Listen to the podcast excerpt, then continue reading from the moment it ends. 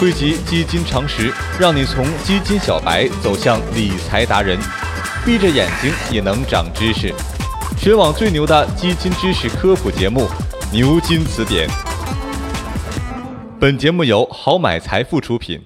老司机，股基两个月的收益，一个星期就亏没了，这心情起伏太大了，受不了。说又要赚钱又怕风险呐，那不妨在基金组合里啊多配置一些债券型的基金。比如保守型理财可以配置百分之五的固定收益类，百分之十的股票类资产，百分之三十的现金以及百分之十的海外资产。平衡型的理财呀，可以配置百分之五十的固定收益类资产，百分之十的股票类资产，百分之二十的现金以及百分之二十的海外资产。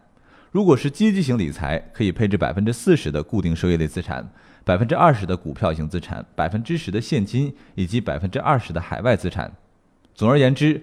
不论是哪种风险偏好，基金组合中都少不了这个固定收益类基金的存在。原来债券类资产在资产配置中的地位这么重要啊，那债券型的基金到底是怎么运作的呢？债券型基金百分之八十以上的投资是投向债券，其他不超过百分之二十的资金投向啊取决于债券的种类。风险由低到高可以分为纯债基金、一级债基、二级债基，其中纯债基金只投资于债券。一级债基啊，除了投资债券以外，还有部分用来打新股。二级债基投资于债券和任何类型的股票。债券型基金与股票型基金哪个收益更高呢？如果单独投资债券和买债券型基金有什么不一样啊？如果拿债券型基金和股票型基金做比较的话，债券型基金的收益啊风险更稳定，而且能够跑赢通胀，长期收益会高于这个活期定期的储蓄。更重要的是。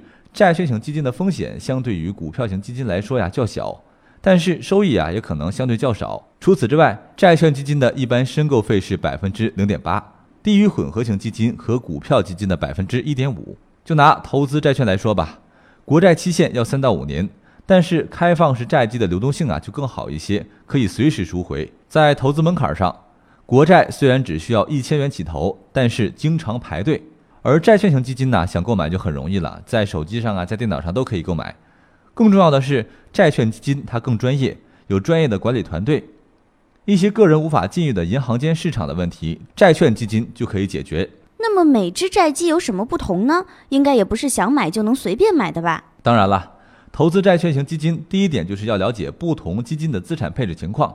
尽管呢都是债基，但是投资的标的和配置比例啊都是不同的。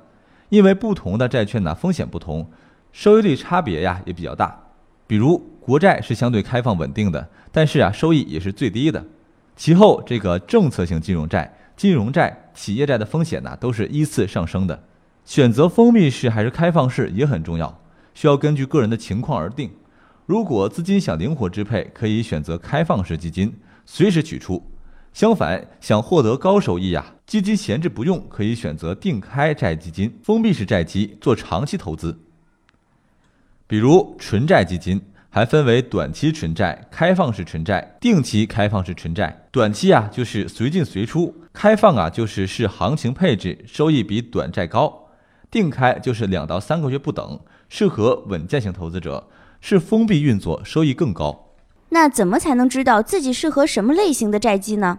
找到适合自己的债券基金类型，首先呢要根据自己的风险偏好和风险承受能力选择债基类型。风险呢由小及大，分为纯债、一级债基、二级债基。其次是根据自己的投资周期，尽量选择交易费用较低的债基。有的债基分为 A、B 两类，有的分为 A、B、C 三类。它的核心区别就在于申购费上。如果是 A、B、C 三类的基金，A 类一般是代表前端收费，B 类是代表后端收费，而 C 类啊就是没有申购费，就是不管是前端还是后端都没有手续费。而 A、B 两类的债基啊，一般是 A 类有申购费，包括前端和后端的，而 B 类啊是没有任何申购费的。现在 C 类债基免收申购赎回、收取销售服务费的模式啊，已经被许多债基采用了。老债基有申购赎回的费用。而新发债基大都是以这个销售服务费代替申购和赎回费，而且销售服务费是从基金资产中提计的，投资者交易时啊就无需支付了。是否需要择时买入债基啊？如果将眼光放长远一些，债基是值得长期配置的稳健工具。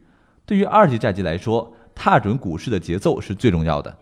通常来说，股市情况良好，可转债会迎来阶段性机会，而股票缺乏投资机会时，资金就会涌入债市，尤其是纯债类基金。